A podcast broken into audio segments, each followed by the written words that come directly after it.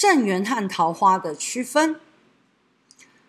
桃花呢，就是男朋友或女朋友，所以你可以同时拥有五支桃花，或者是三支桃花。这样子，你很可能会在 PPT 上面或 Dcard 上面被写为渣男或渣女。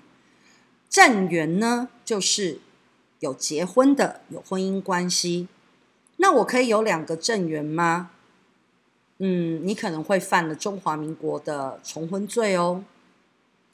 谢谢大家，母娘慈悲，众生平等。